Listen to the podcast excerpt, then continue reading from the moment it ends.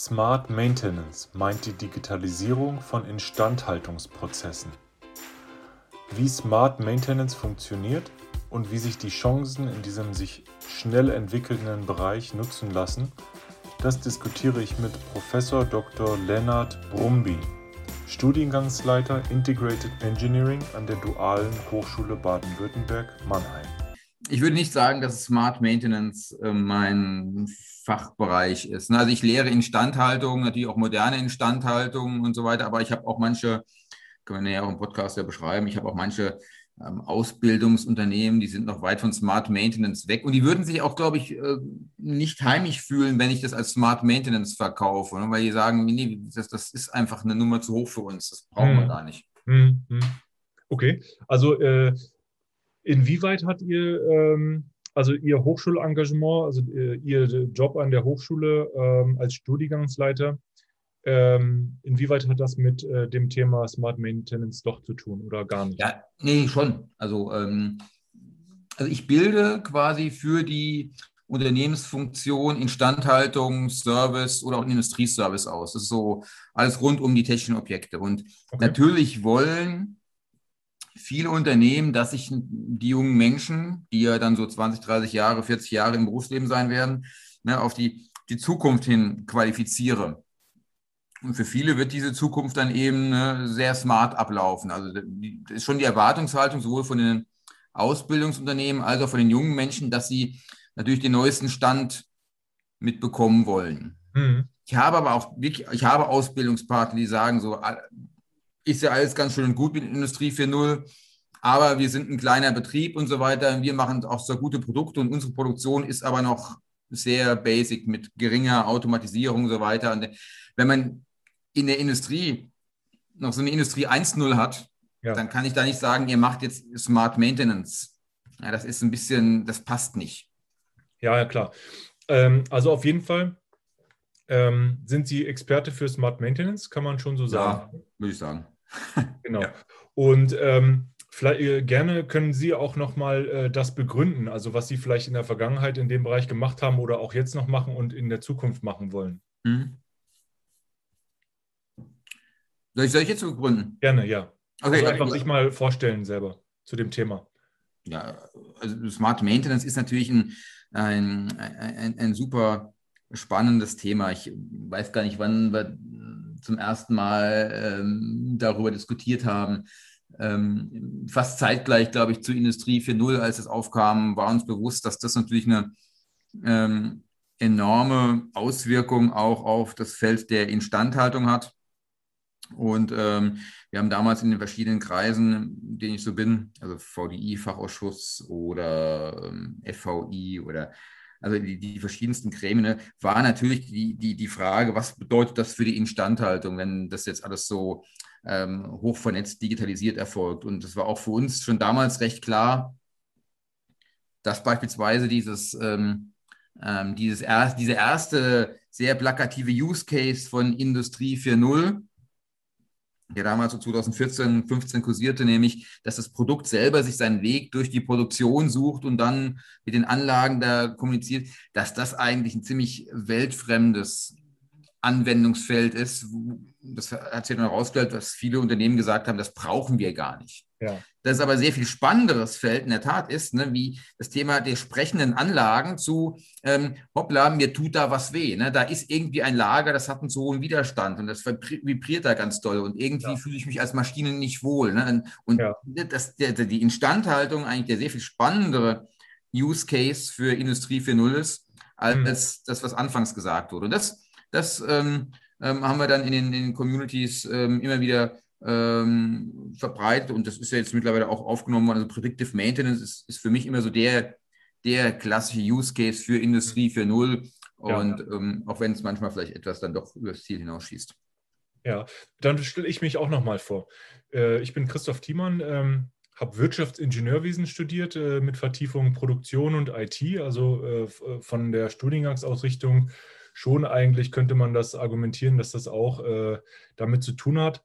Hm, ich habe auch ähm, ein paar Projekte im Produktionsumfeld gemacht und auch selber mal in der Produktion gearbeitet am äh, Band. und äh, habe dann aber vor allen Dingen äh, in der Automobilentwicklung gearbeitet und in der Unternehmensberatung. Mhm. Ähm, und jetzt, äh, also ungefähr zehn Jahre lang. Und ähm, ja, jetzt ähm, bin ich selbstständig und mache diesen Podcast. Und äh, in diesem Podcast möchte ich gerne äh, einmal für mich selber verstehen, ähm, wo es äh, also zum Beispiel, was genau jetzt Smart Maintenance ist, was da so für äh, Trends hinterliegen, wo das hingeht, wo wir jetzt sind, ähm, wo man was tun kann, was bezahlt wird äh, und letztendlich repräsentativ auch für andere Unternehmer um da mal Chancen zu wittern, äh, sich zu überlegen, wie sie praktisch unternehmerisch in diesem Bereich vielleicht tätig werden können. Mhm. Zum anderen aber auch ähm, Unternehmen, die jetzt äh, Instandhaltung, äh, also Produktio äh, Produktion haben und da Instandhaltung haben, äh, denen zu helfen, das Thema zu verstehen und auch äh, ja einfach sich also bewusst darüber zu werden, wo man vielleicht noch was machen kann. Ne? Also die, die Trends und so verstehen. Und letztendlich auch sehr gerne Ihnen ähm, insoweit noch mehr ähm, Plattformen bieten.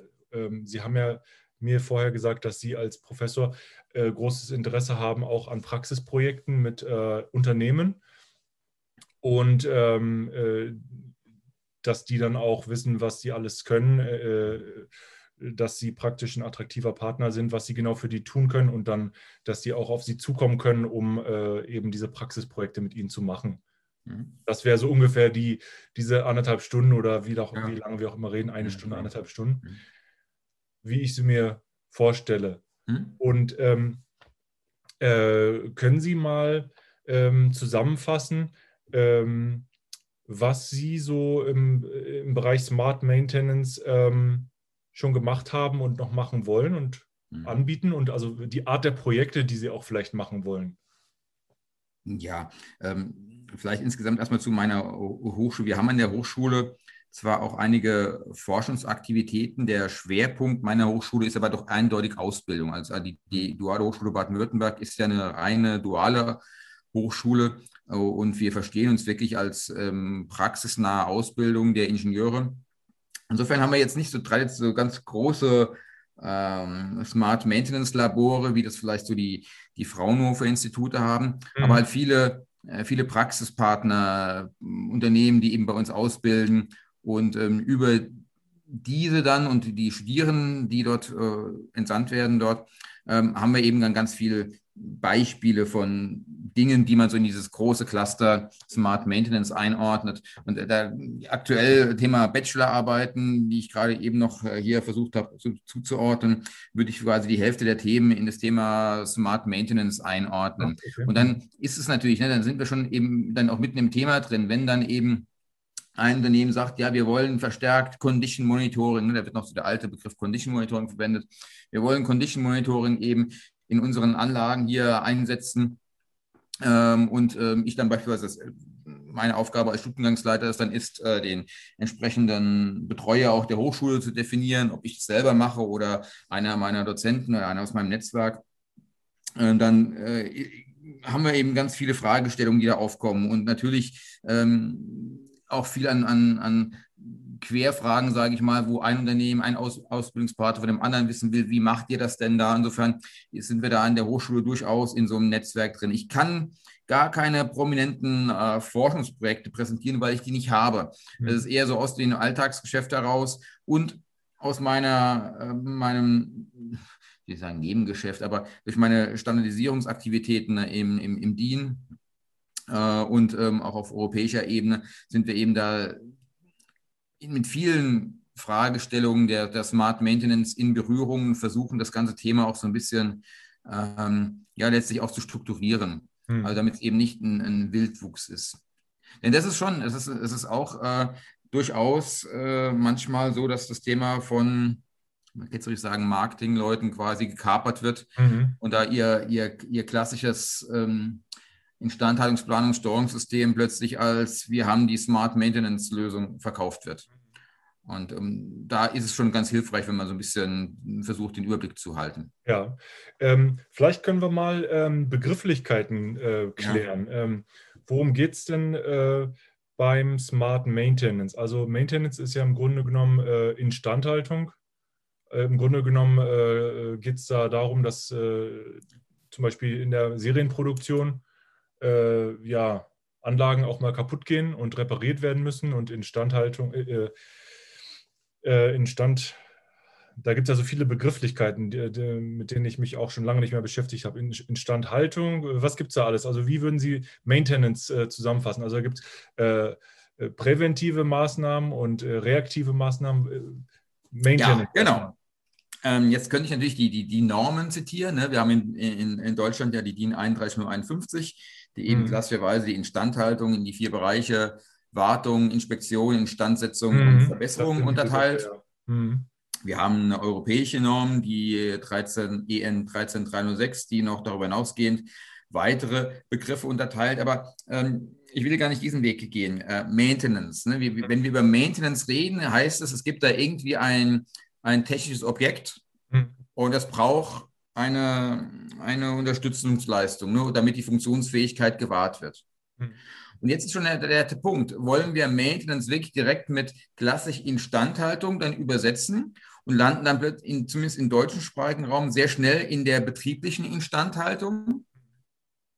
Oder kann Maintenance auch der, der After-Sales-Service eines Anlagenherstellers bedeuten?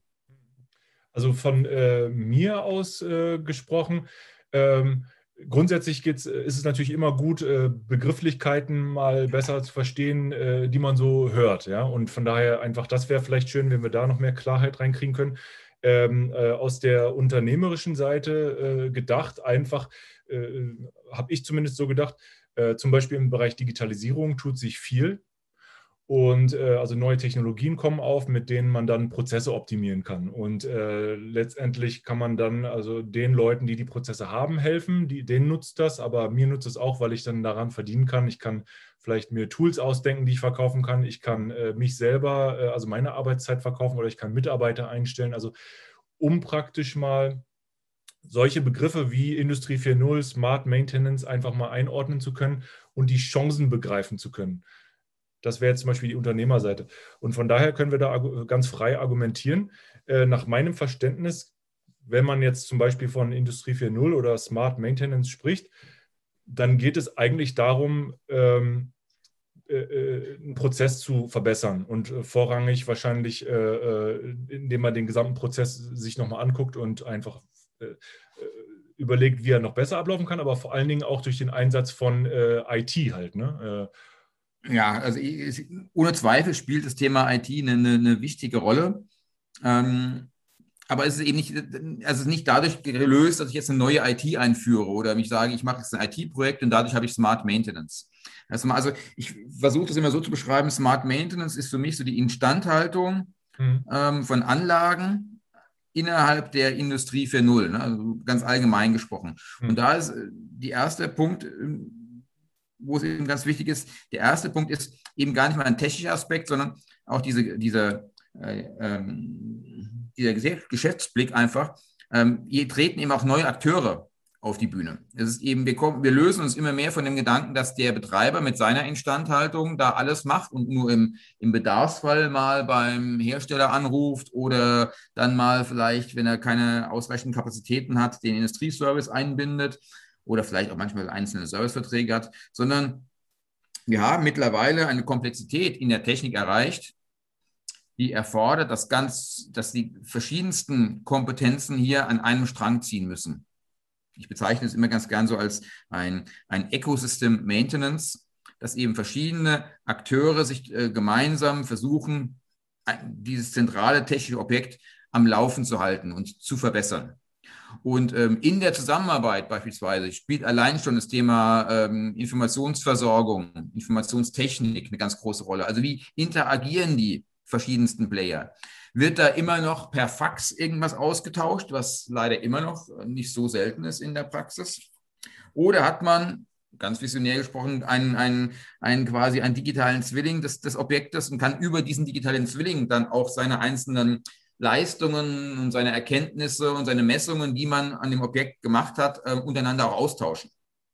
Denn was wir heute sehen, ist immer noch, dass wir sehr stark in sehr isolierten ähm, Datentöpfen, sage ich mal, reden. Ne? Der eine hat seine Messungen und das ist auch seine Messungen, der hat es in Excel, der andere hat seine spezielle Datenbank zu dem Objekt äh, und ähm, die, die, der Charme von, so auch von Industrie 4.0 wie auch von Smart Maintenance ist weniger, dass man das jetzt irgendwie informationstechnisch dann ähm, aufbereitet, sondern dass man es vernetzt, ne? dass man eben die, die verschiedenen Erkenntnisse die die einzelnen Akteure da auch gewinnen, ne, dass man diese zusammenträgt und ähm, informationstechnisch vernetzt. Und für diese informationstechnische Vernetzung wiederum brauchen wir aber auch eine organisatorische Vernetzung der Akteure. Ja. Das, das, das ist dann vielleicht sogar noch die größere Herausforderung. Also kurz gesagt, Smart Maintenance ist sicherlich sehr stark technologiegetrieben, also speziell IT-Technologie getrieben. Ja hat aber auch großen Einfluss auf das Zusammenarbeiten der, der verschiedensten Akteure in dieser Smart Maintenance. Es ja. ist eben nicht mehr so ein isoliertes, du kriegst mal einen Auftrag und dann, das war es dann gewesen, bis zum nächsten Mal, sondern ein, ein in meinem Sinne wirklich ein, ein gemeinsames Arbeiten an einer gemeinsamen Zielsetzung. Ja, also äh, bei Smart, äh, denke ich mal, ist in der Regel gemeint, ähm, ja, intelligent in dem Sinne, dass man halt IT einsetzt, äh, im Grunde genommen Automatisierung mit IT äh, zunehmend. So verstehe ich Smart eigentlich, ne? dass man sagt, äh, Entscheidungen äh, zur Regelung, die vorher Menschen getroffen haben, äh, machen wir jetzt mit äh, Elektronik und Software und äh, insofern smart und intelligent und Industrie 4.0. Gehen Sie da mit? Also im Grunde genommen könnte man einfach sagen, Prozessverbesserung, also Prozess, ja. Geschäftsprozess, Digitalisierung. ja, das, das ist, ist, im ja. Grunde genommen smart eigentlich gehe ich nicht ganz mit, weil ähm, für mich ist Smart Maintenance dann schon noch so ein bisschen mehr. Also es würde mir nicht ausreichen, wenn jetzt ein, ein Instandhaltungsleiter sagt, ich habe jetzt meine gesamte Anlage hier in meinem SAP-System abgebildet und ich habe hier auch einzelne Messungen und so weiter. Ähm, ne, da hat er auch schon sehr viel IT-Technik in seine Instandhaltung eingesetzt. Aber mhm. ähm, nach meinem Verständnis geht Smart Maintenance weiter. Ja weil eben ne, auch gerade durch die Besonderheit der verschiedensten Akteure ähm, da ein ganz neuer Charme reingerät. Also in dem Moment, wo er beispielsweise sich an Dienstleister wendet, die eben Dinge auswerten, die dann vielleicht auch ähm, die Erkenntnisse mit ähm, anderen Betreibern vergleichen, ähm, mhm. indem der Hersteller damit eintritt und damit auch seine Anlagen verbessert. Äh, mhm. Das ist eine ganz andere Dimension als dieses klassische, ich habe jetzt meine Anlage digital einmal abgebildet in meinem System hm. und ähm, mache jetzt meine, meine Beauftragung irgendwie digital mit meinen Mitarbeitern. Das ist für okay. mich eher noch so nur 3.0. Ne? Ähnlich wie wir es in Industrie 4.0 auch haben. Ne? Wir sagen ja auch, Industrie 4.0 unterscheidet sich von 3.0 dadurch, dass wir eben in 3.0 haben wir die Automatisierung, aber 4.0 ist eben auch das Thema Vernetzung eben dann hm. mit dabei. Und Autonom äh, Autonomisierung. Autonomisierung, genau. Ja, ja. Ähm, so wie ich das empfinde, also es gibt ja diese äh, Nummerierung nach 1.0, 2.0 und so weiter. Es kommt mhm. ja irgendwie so ein bisschen aus der Software heraus. Also irgendwie war es schon mal technisch irgendwie, dass dann wirklich jede, äh, jede Hochzählung dann ähm, äh, ja technisch unterschiedlich war. Äh, und äh, diese Industrie 4.0 Begrifflichkeiten sind eher so ein bisschen Marketingsprache, glaube ich. Ja, auch, ja, klar, ganz klar. Mhm, aber ist Aber ja erfolgreiches also, Marketing. Also auf jeden Fall, deswegen ist das ähm, interessant, mal so zu denken, weil ähm, die Frage, was da alles reinkommt, ist dann doch äh, nicht, manchmal nicht so ganz äh, klar. Da kann man diskutieren drüber, ne? was also, da alles rein, was jetzt die 4.0 ausmacht oder mhm. so. Vor allen Dingen, wenn, wenn, wenn wir sehen, ähm, ähnlich wie Industrie 4.0 ist auch Smart Maintenance eine Vision. Also Industrie 4.0 ist immer als Vision verkauft worden. Und äh, in dem Sinne ist es quasi komplett, wie soll ich sagen, vorsichtig sagen, unsinnig zu sagen, wir haben das jetzt, wir haben Industrie 4.0 umgesetzt. Ja. Man kann keine Visionen umsetzen. Es ist kein Ziel, was ich irgendwie erreiche, sondern es ist sowas in ferner Zukunft. Und so, mhm. so verstehe ich sowohl die Industrie 4.0 wie auch Smart Maintenance. Also Smart ja. Maintenance ist für mich nicht etwas, was ich jetzt einfach mal so einführe und dann umsetze und dann erreicht habe, Haken dran, sondern es ist eine, es ist wirklich im Sinne einer Vision, eine Richtung, in die ich gehen will. Mhm. Und die werde ich nicht in, in, in, in einem Projekt abwickeln, auch nicht in zwei. Ja. Und die werde ich auch nicht in ein, zwei Jahren abwickeln, sondern ich werde mich in diese Richtung bewegen. Weil ja. es ganz viel da zu tun gibt und in diese Richtung zu treiben, ist ein, ein, ein, ein, ein Prozess, der ähm, wahrscheinlich uns die nächsten zehn Jahre begleiten wird.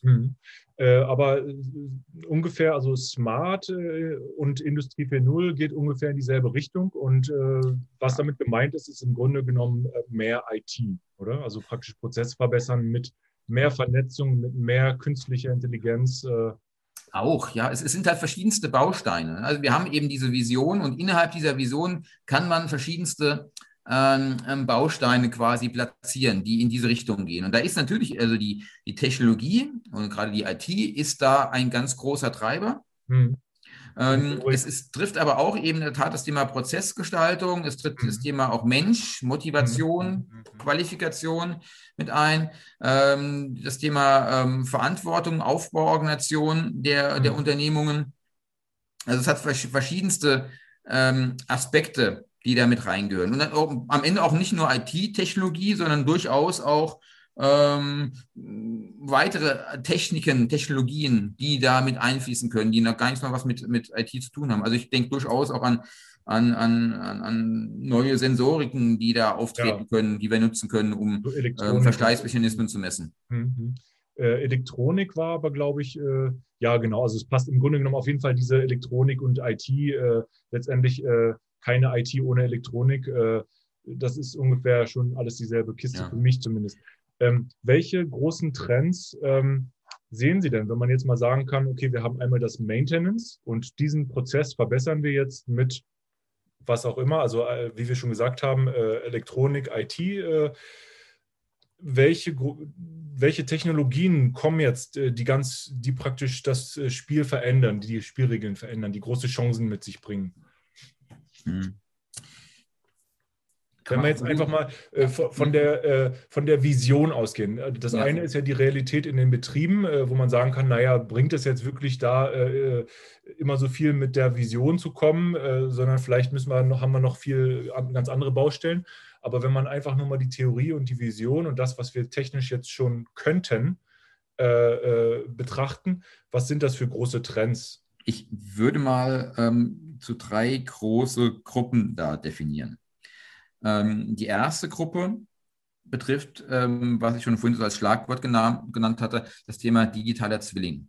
Mhm. Also die, die Bemühungen, wirklich mein physisches, reales Objekt, was da im Mittelpunkt meiner Aktivitäten steht, auch möglichst digital voll, nahezu vollständig abzubilden, dass alle relevanten Merkmale drin sind, mit denen ich dann weiter auch im digitalen Raum quasi arbeiten kann, dass ich dort ähm, was simulieren kann, dass ich äh, Dinge austauschen kann mit anderen Partnern. Aber dieses, dieses reale Objekt ähm, dort abzubilden. Thema digitaler Zwilling ist ein ganz großes Feld und wird zurzeit ja auch in verschiedensten äh, Gremien, auch internationalen Normungsgremien behandelt. Leider in auch manchmal verschiedenen Gremien. Die einen sagen digitaler Zwilling, die anderen sagen äh, Verwaltungsschale, dann gibt es eine Aktivität zu ähm, Lebenslaufakte. Aber das ist so das, das eine Cluster, was ich so als, als ähm, technologischen Treiber sehe, mhm. was einen enormen Wandel am Ende für die Instandhaltung bedeutet. Ja.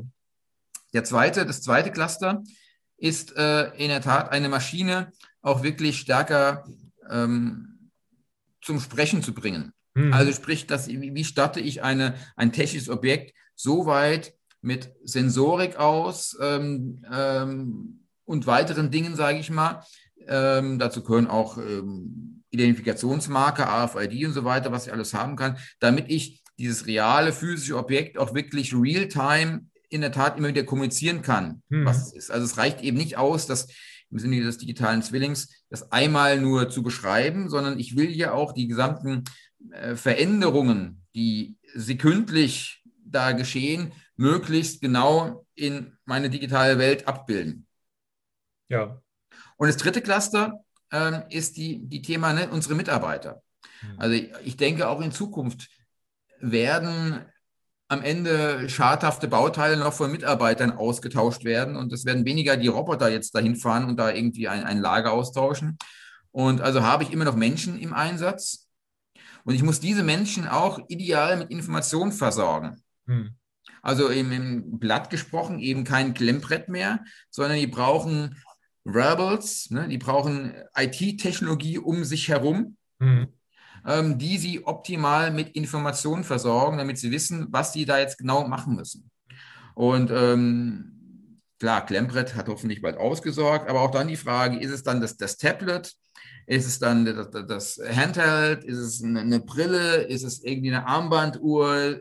Keine Ahnung was. Ne? Ich will den Mitarbeiter vor Ort optimal mit Informationen versorgen, damit der genau weiß, was da passiert. Mhm. Und ähm, das ist eben, das sind so für mich so die drei großen Cluster, ne, die, das Thema, das Objekt selber in den digitalen Raum zu bringen, das Objekt sprechend zu machen mit Sensorik und weiteren ähm, Technologien und eben den Mitarbeiter ähm, schlau zu machen, damit er eben das relevante Wissen auch in der entscheidenden Situation hat. Ja, ähm, wenn ich das noch äh, ergänzen kann durch meine Ideen, ähm, ich denke auch, also zum Beispiel ähm, einfach so eine gemeinsame Datenbasis, aber vielleicht geht das auch genau in Ihren Punkten unter, äh, gemeinsame Datenbasis schaffen, oder? Also dass man praktisch, oder dass man erstmal überhaupt anfängt, äh, also äh, zum Beispiel, ich erinnere mich, als ich damals äh, als Student äh, in den Sommerferien in der Produktion gearbeitet habe, am Schweißroboter, äh, pro Tag ein paar hundert Teile zusammengeschweißt. Ähm, da waren, also ich war, mir war gar nicht bewusst, dass diese Maschinen in irgendeiner Weise überhaupt Daten geliefert haben irgendwohin. Also ich glaube, die waren einfach nur an die Steckdose angeschlossen oder so. Ähm, und äh, ich denke mal, äh, aber das meinten Sie, vielleicht kann man das bei Ihnen, bei Ihrem digitalen Zwilling unterbringen, dass man einfach mal als Unternehmen anfängt, überhaupt eine, also äh, die, äh, das Maintenance, also die Produktion und äh, vielleicht auch die Zulieferung äh, und die, das Maintenance, aber hier in diesem Falle überhaupt mal als, also eine, als Daten irgendwie abzubilden dass man eine, eine Datenbasis überhaupt sich mal äh, äh, anschafft, also dafür, dass man sorgt, dafür sorgt, dass man überhaupt mal eine Datenbasis hat, die man auswerten kann. Genau, also das ist extrem wichtig, dass wir in der Tat dieses, diese, diese, diese realen physischen Dinge, die wir da haben, in der Tat auch in der digitalen Welt abbilden. Und ähm, das eben nicht nur, weil es irgendwie schick ist und weil so Simulationen schick sind, sondern weil wir damit in der Tat digital besser arbeiten können. Ähm, wir können dort eben diese Informationen besser austauschen zwischen den verschiedensten Akteuren, die auch ganz neue Kompetenzen damit reinbringen. Ne, wenn dann eben so ein ähm, Hardcore-IT-Fuzzi auf die Daten rausschaut, der sieht ja halt andere Dinge, als wenn einer, der immer nur an der Maschine arbeitet, ab und zu mal eine Excel-Auswertung macht. Mhm. Und ähm, das ist eben der Charme, dass, dass wir eben durch diese Digitalisierung, diesen Weg der realen Objekte hin zu digitalen Informationen, dass wir da ähm, ganz neue Chancen uns ergeben in der Informationsverarbeitung. Mhm. Und, und, und, das ist sicher eine, eine, der, eine der, der, der der, wichtigen Ausgangspunkte für Smart Maintenance. Mhm, mhm. Und das eine ist ja praktisch äh, die Datenbasis äh, im Unternehmen zu haben über mein Maintenance, was ich selber mache. Äh, und was vielleicht darüber hinaus noch geht, ist äh, eine Datenbasis über Unternehmen hinweg. Also jetzt zum Beispiel beim Hersteller der Komponente oder so, ja, dass wenn der jetzt äh, eine Maschine verkauft, äh, dass der ähm, äh, auch eine Datenbasis sich erstellt über das Maintenance, was bei seinen 1000 Kunden aber, abläuft. Aber das ist eben nur in, in digitaler Form möglich. Ne? Ja. Also im Grunde früher war es halt so gewesen, er hat seine Komponente, seine Maschine mal verkauft und hat bestenfalls über einen Telefonanruf beim Kunden ein halbes Jahr später mal erfahren, wie die Maschine läuft. Ja. Oder hat dann vielleicht irgendwelche Störmeldungen bekommen, die ihm da irgendwie zugefaxt wurden und so weiter. Ne? Mhm. Aber durch den Weg der Digitalisierung, mhm. dass ich eben die reale Anlage in die digitale Welt als digitalen Zwilling abbilde, dass ich Zustandsdaten anferde, kann ich diese Informationen dann auch mit dem Hersteller austauschen. Mhm. Und er kann erkennen, was da passiert mit seinen Dingen, die er da mal konstruiert hat und verkauft hat. Und dann ja. kann sie vielleicht vergleichen auch mit, mit Dingen, die er bei anderen Anwendern gefunden hat und kann so systematisch auch sehen, wo die Schwachstellen seiner Maschinen sind. Ja, ja. Und kann also auch in der Verbesserung arbeiten. Mhm, mhm, und das ist eben so ein ganz, ganz wichtiger Aspekt, den man ähm, durch die Digitalisierung erzielt, dass man hier ganz neue Chancen hat. Ja, also dass man äh, genau, äh, also dass man praktisch jetzt ähm, eine Datenbasis äh, sich äh, anschafft, die man auswerten kann und dann für Prozessoptimierung äh, einsetzt, äh, bis hin zu Predictive hin, äh, dass man sagt, wir wissen jetzt, äh, wir haben neues Wissen, was wir vorher nicht hatten, das uns hilft, die Teile die Reparaturen vorzunehmen, dass die Teile auszutauschen, bevor überhaupt die Anlage stillsteht oder so. Wobei es eben nicht nur Prozessverbesserungen sind, es sind allgemein die verschiedensten Prozessverbesserungen. Äh, es, es kann ja. eine Prozessverbesserung sein, es kann wirklich eine technische Verbesserung an, an der Maschine sein, dass man erkennt, dass da ein, eine, eine Baugruppe irgendwie unterdimensioniert ist. Oder ich erkenne auch ähm, vielleicht Bedienungsfehler des Personals, die ich dann über auch eine, eine, eine bessere äh, Bedienerführung ähm, ähm, ausmerzen kann. Mhm, mhm, mhm. Okay, also ähm, das und und dabei ist auch der Punkt eben, wie Sie gesagt haben, Machine to Machine, dass, äh, dass diese Datenbasis dann äh, nicht mehr manuell gemessen und eingetippt wird, sondern äh, automatisch die Maschinen, ja. Äh, diese haben Sensorik und die sind alle vernetzt und dann praktisch äh, in äh, realer Zeit habe ich dann einfach eine Tabelle, wo ich reingucken kann. Da ist immer der aktuelle Stand von allen Daten, die ich halt. Ja, also es ist ja naheliegend. Wir, wir, können, wir können nicht erwarten, dass Daten händisch noch irgendwo eingetippt werden. Wir, hm. wir wollen ja wirklich Erkenntnisse aus diesen Daten gewinnen. Und dann brauchen wir auch große Datenmengen. Wir brauchen kontinuierliche Datenmengen. Ja. nicht nur, weil irgendeiner mal Zeit hat, tippt da was ein und äh, mal abgesehen von den genannten Übertragungsfehlern, die man dabei hat, sondern ähm, dieses Eintippen von Daten, also ich lese einen Sensor ab, der dann äh, vielleicht noch auf Papier aufgeschrieben und dann von einem Kollegen irgendwie abgetippt wird. Das, das sollte man möglichst schnell wirklich ausmerzen. Wir, wir, wir wollen in der Tat die Maschine, das Objekt vernetzen mhm. mit, seiner, mit seinem digitalen Abbild. Ja. Und das da nicht immer füttern und daraus eben auch dann neue Erkenntnisse gewinnen. Und äh, da werden dann auch wieder ganz neue äh, Geschäftsmodelle sogar auch denkbar. Ne? Zum Beispiel so Betreibermodelle, dass man vielleicht sagt, äh, früher habe ich die Maschine verkauft und äh, die ging dann ab und zu kaputt und das war dann das Problem des äh, Anwenders. Und wenn man jetzt, jetzt hat man die Möglichkeit vielleicht zu sagen, äh, ja, ich ähm, äh, stelle, also ich vermiete die Maschine vielleicht sozusagen und äh, der, der, der Kunde bezahlt für entweder Zeit oder weiß ich auch nicht, für, für Löcher, genau. die er bohrt.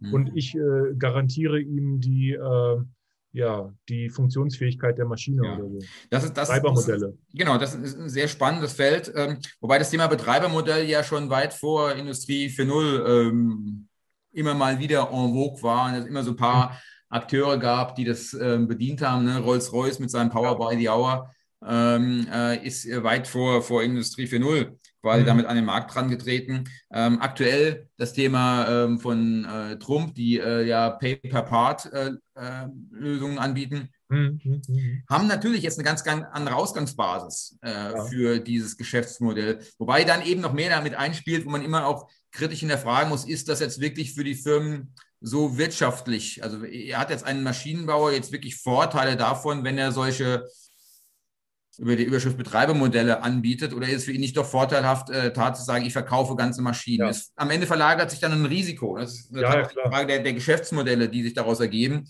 Mhm. Äh, ist der, der Anlagenhersteller wirklich bereit, äh, in das Geschäftsrisiko so weit einzutreten ähm, seiner Kunden? Ähm, ich habe da manchmal Zweifel. Also mir wird das Thema ja. manchmal auch noch zu heiß gekocht, ehrlich gesagt. Ja, ist ein Riesenthema. Äh, ich weiß jetzt auch nicht genau, wie weit das noch Smart Maintenance ist, aber äh, einfach deswegen wahrscheinlich, weil eine Maschine ja so, so entwickelt werden kann, dass sie günstig ist und vielleicht dann hohe Instandhaltungskosten immer mit sich bringt, weil sie andauernd kaputt geht und repariert werden muss oder man sie auch ganz anders entwickeln könnte, äh, äh, dass sie eben äh, wenig Maintenance überhaupt nur braucht. Und ja. wenn man jetzt diese Datenbasis hat und vielleicht auch verantwortlich ist dafür, dass es läuft, also auch im Kontext der Nachhaltigkeit, denke ich mal, ist das vielleicht auch ein Trend, der schon da ist. Das ist übrigens ähm, Thema Nachhaltigkeit ein, ein, weiterer Aspekt, der, ähm, der gerne mal ähm, ja, hinten runterhält. Also am Anfang, sage ich mal, der ganzen Smart Maintenance Initiativen war man sehr stark natürlich äh, technologisch getrieben, was man alles Tolles da machen kann. Und ich erinnere mich sehr gut, da waren wir ähm, in, äh, das war zur Ausgabe, glaube ich, der, der dritten Normungsroadmap Industrie 4.0, saßen wir in einer großen Runde zusammen, äh, mindestens 50 verschiedene Vertreter aus den verschiedensten Disziplinen, insbesondere Technikdisziplinen, haben darüber gesprochen, was man alles da machen muss für Industrie 4.0. Und äh, da war dann eine Vertreterin des Bundesumweltamtes dabei. Ich, weiß wirklich, wie wir uns alle so angeguckt haben, was macht eigentlich die da? Was, was macht eigentlich Vertreterin des Bundesumweltamtes? Und die hat dann erläutert, sehr, in, in äh, sehr klaren Worten, was das für eine Konsequenz hätte, wenn man beispielsweise für die einzelnen Objekte auch genau weiß, ne, wenn das in der Tat im Sinne des, des der Verwaltungsschau oder des digitalen Zwillings, wenn man genau weiß, zu jedem physischen Objekt, wo kommt das eigentlich her, woraus besteht das, was hat das erlebt in seinem ja. Leben, ähm, dass man damit in der Lage ist, dass ein ganz ein Schlüssel quasi ist für mhm. das Thema Kreislaufwirtschaft. Ja. Mhm. Circular Economy als wieder so ein neues Schlagwort, das zurzeit wieder enorm aufkommt, ja, ja. basiert im Grunde auf den Ideen der, der Smart Maintenance in der Industrie mhm. 4.0. Ja, genau. Ich finde das sehr interessant. Äh, das eine ist ja praktisch der Fokus auf ähm, die Fertigung. Ich habe meine Fertigung, da gibt es Probleme und da muss ich dafür sorgen, äh, dass es läuft und so. Äh, und das andere ist, der, das Produkt im Fokus zu haben. Ne? Also und dann praktisch diese Betreibermodelle oder eben auch die Nachhaltigkeit. Ich sehe das auch wirklich als einen sehr großen Punkt, weil ähm, einfach nur Elektromotor, ja. Elektromobilität mhm. zum Beispiel. diese Batterie ist sehr teuer und äh, genau, also ich denke da, aber wie verstehen Sie Smart Maintenance? Ist das, äh, ist da der Fokus eher so auf der Fertigung oder auch auf dem Produkt jetzt selber? ja, das, das, was, mal ist es Produkt, mal ist es äh, die, die, die Produktion. Ne? Der, der Anlagenhersteller, für den Anlagenhersteller ist es das Produkt und für den Betreiber ist es die Produktion. Es ist ja. aber das, das gleiche, dasselbe ja. physische Objekt. Ja, ja. Ähm, und insofern kann es mal aus Produktsicht, mal aus, aus Produktionssicht betrachtet werden. Aber das ist ebenfalls das, das Spannende, dass durch diese gemeinsame Betrachtung plötzlich ne, ähm, auch da verschiedene Welten aufeinanderprallen. Ne? Der, mhm. aus, aus klassischer Instandhaltungssicht sagt, das ist unsere Produktion, die wir hier instand halten. Mhm. Und wir kennen die Produktion ja am besten, weil wir damit arbeiten. Da hat man mhm. schon früher immer das Selbstbewusstsein der Instandhalter gehabt, die, naja, aus dann Randgründen vielleicht andere auch mal eingebunden haben. Mhm. Ähm, auf der anderen Seite haben wir die Hersteller, die sagen, ne, das ist unser Produkt ja, und wir haben das Produkt doch entwickelt, also kennen wir das Produkt doch am besten, diese Maschine. Mhm. Also wären wir auch am besten dafür geeignet, ähm, Serviceleistungen daran vorzunehmen. Mhm. Das waren lange Zeit sehr getrennte Welten, obwohl sie beiden über das gleiche Objekt gesprochen, dasselbe Objekt gar gesprochen haben. Mhm. Und jetzt wächst das mehr und mehr zusammen, auch getrieben dadurch, dass natürlich beispielsweise der, ähm, der, die Anlagenhersteller sagen, wir wollen auch mehr Geschäft machen mit Services, weniger mit dem Produkt als mehr mit dem, mit dem lebenszyklusbegleitenden Service. Und Betreiber mehr und mehr natürlich auch sagen, hm, Instandhaltung ist auch schon sehr komplex und die ganzen Anforderungen, die daraus resultieren, ist es sinnvoll, manche Leistungspakete natürlich abzugeben. Also heutzutage mhm. macht kein Betreiber mehr seine eigene Aufzugswartung. Ne? Da hat er schon längst gesagt, dass das, dafür gibt es Spezialfirmen oder Kranwartung. Ja. Aber mehr und mehr kommt man auch in anderen Bereichen rein, wo man sagt, ne, ein Roboter ist halt so komplex. Wenn meine Instandhalte das auch noch instandhalten, ähm, erfordert das einen, einen, einen enormen regelmäßigen Schulungsaufwand. Mhm. Also ist es günstiger in der Tat, mit dem Hersteller beispielsweise hier mhm. in Kooperation zu treten. Ja. Das, das heißt, da, da wachsen Welten einfach zusammen und das sind jetzt nicht nur die Hersteller und die Betreiber, sondern auch diese gesamte, der gesamte Markt an Dienstleistern, die sich mhm. darum gebildet haben, weil man erkannt hat, da ist einfach viel Musik drin. Mhm. Da, ist, da, kann man schon ein Geschäft machen. Ja. Äh, in, in, nach meiner Vorstellung könnte man vielleicht das äh, die, als eine große Säule äh, nennen, äh, Analytics oder so, wenn man sagt, man schafft sich diese Datenbasis und äh, kann die dann auswerten und kriegt dann äh, Wissen, was man vorher nicht hatte, über Prozessprobleme und äh, sowohl jetzt äh, in der Vergangenheit als auch äh, in der Zukunft, also Predictive, würde ich vielleicht unter Analytics zusammenfassen. und also wo man praktisch Prozesswissen erlangt, mit, mit dem man dann verbessern kann. Und eine andere Säule könnte ich, würde ich sagen, sind dann vielleicht Technologien, mit denen der Prozess dann direkt verbessert wird, was Sie dann zum Beispiel meinten mit äh, diesen Wearables oder so. Also äh, das sind dann Technologien, die dazu äh, führen, dass die Instandhaltung äh, besser ablaufen kann, dass der Genau, der Informationsfluss, der, der, das, das Know-how wirklich ähm, fließt und nicht irgendwo in irgendwelchen Köpfen, Dokumenten Daten speichern und so weiter lagert. Ja, ja. Okay. Ähm, vielleicht fallen uns ja auch noch ähm, äh, mehr Sachen ein. Also ich denke mal, ein großer Trend ist auch äh, äh, allgemein für die Digitalisierung, äh, dass eben äh, ja dieses Digitalisieren, dass da neue Möglichkeiten sind, die aber auch günstiger sind. Also Sensorik ist sehr günstig, wird immer günstiger und ist schon viel, wesentlich günstiger als früher. also da, man kann die Daten automatisch erfassen und man kann sie auch äh, immer besser und kostengünstiger auswerten. Also Cloud Computing spielt da auch vielleicht rein. Äh, genau, die Vernetzung von Daten, ja, genau.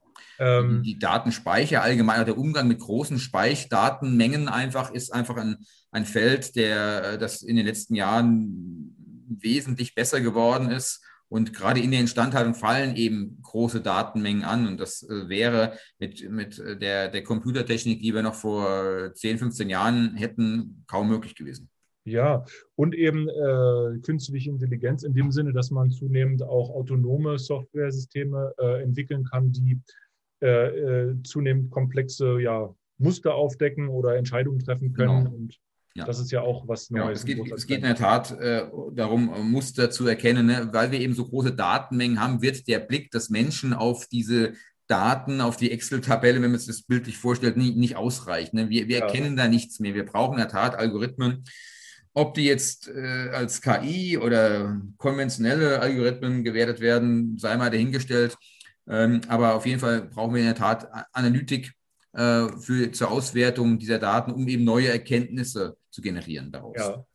Oder auch zum Beispiel um, ähm, äh, also im Grunde genommen macht es doch Sinn, äh, das Maintenance mal in große, äh, ja, äh, allgemeine Abläufe, also den Prozess des Maintenance äh, mal abzubilden und dann kann man sich überlegen, in welchen Bereichen man welche Potenziale vielleicht realisieren kann. Also zum Beispiel jetzt auch äh, bei der Erfassung äh, eines Fehlerfalls oder so. Mhm. Ähm, also dann da, gibt es ja, könnte man sich vorstellen, auch geht es darum, ähm, wenn man jetzt, also ich glaube, es macht Sinn, vielleicht sich auf Industrien, also wenn man jetzt, wenn wir jetzt diese Vision des Smart Maintenance äh, diskutieren, dann macht es wahrscheinlich Sinn, auch sich äh, Industrien vorzustellen, wo das am besten Anwendung finden kann. Und äh, da, das würde ich auch gerne mal von Ihnen wissen. Ich würde vielleicht äh, denken, dass äh, die ideale Industrie äh, so ähm, so Prozessindustrien sind. Wie hieß nochmal das Fachwort? Also jetzt ja,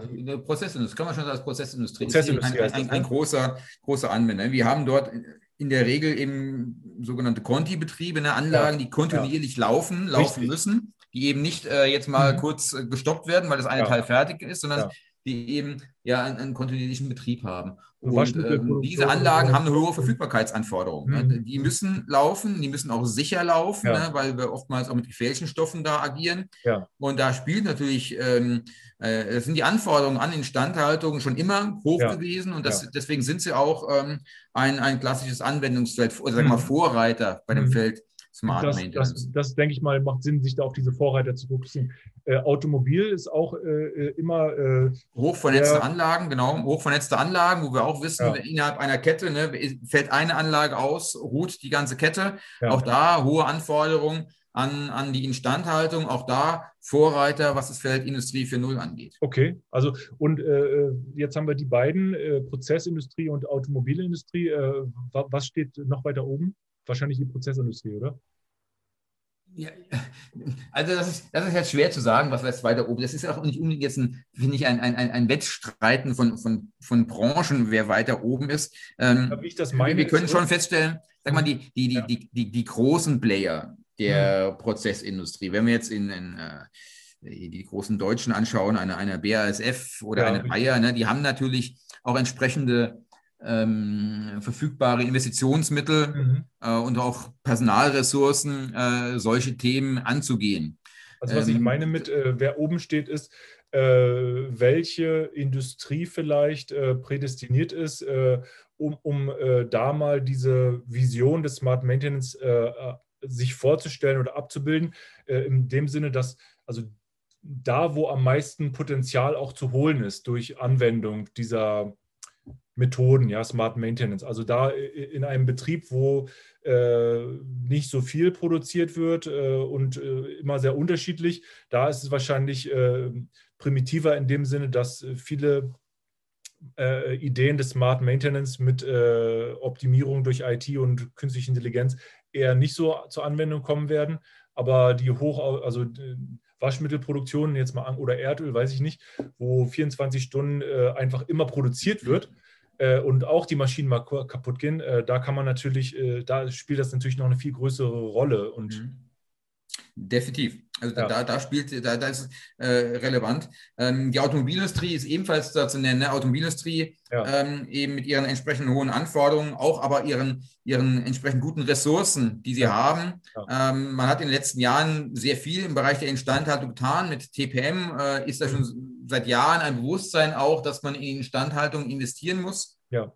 Und es wird natürlich jetzt durch, durch Industrie 4.0 dann nochmal ähm, stärker gefördert. Und das sind, das sind mhm. doch gleicherweise die, die Vorreiter, wenn wir uns umschauen, wer, wer ist denn da schon recht weit in Richtung mhm. dieser Vision, dann ja. kommen diese Beispiele in der Regel eben aus, aus der Prozessindustrie oder so. der Automobilindustrie. Ja, okay.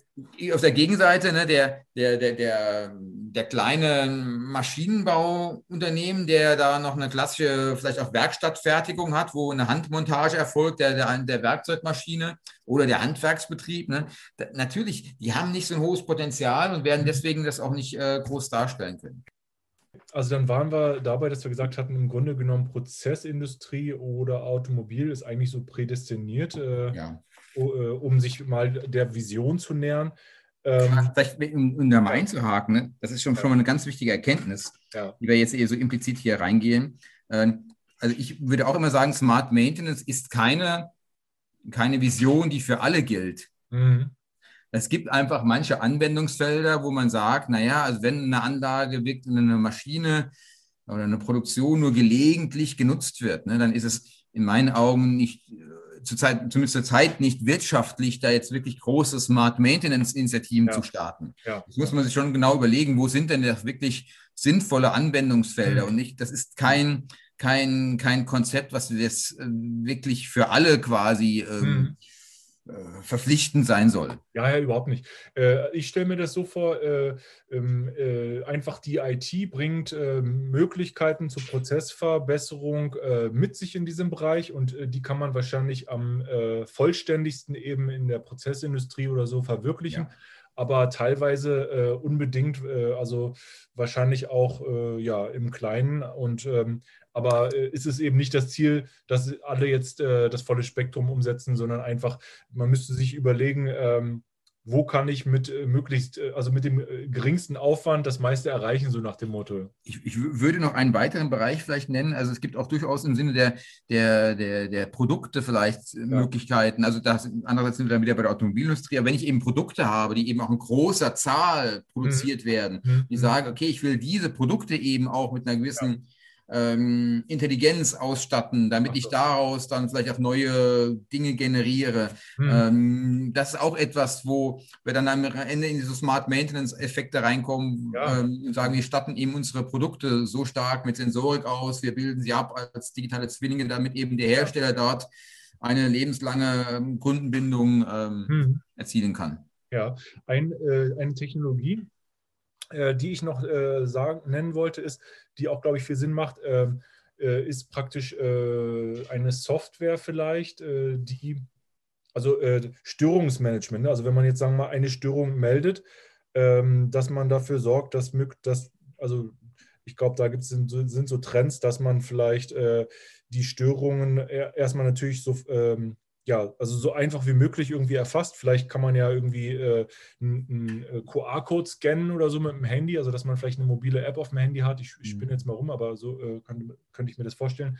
Äh, und dann äh, ist schon gleich praktisch äh, im System drin, welches, welche Maschine jetzt da äh, gemeint ist oder so, oder vielleicht sogar welcher Teilbereich der mhm. Maschine und dann, dass man dann äh, mit wenigen Klicks äh, Text oder Sprachnachricht oder Video oder Foto äh, einfügen kann, äh, um erstmal diesen Schaden anzulegen, möglichst schnell.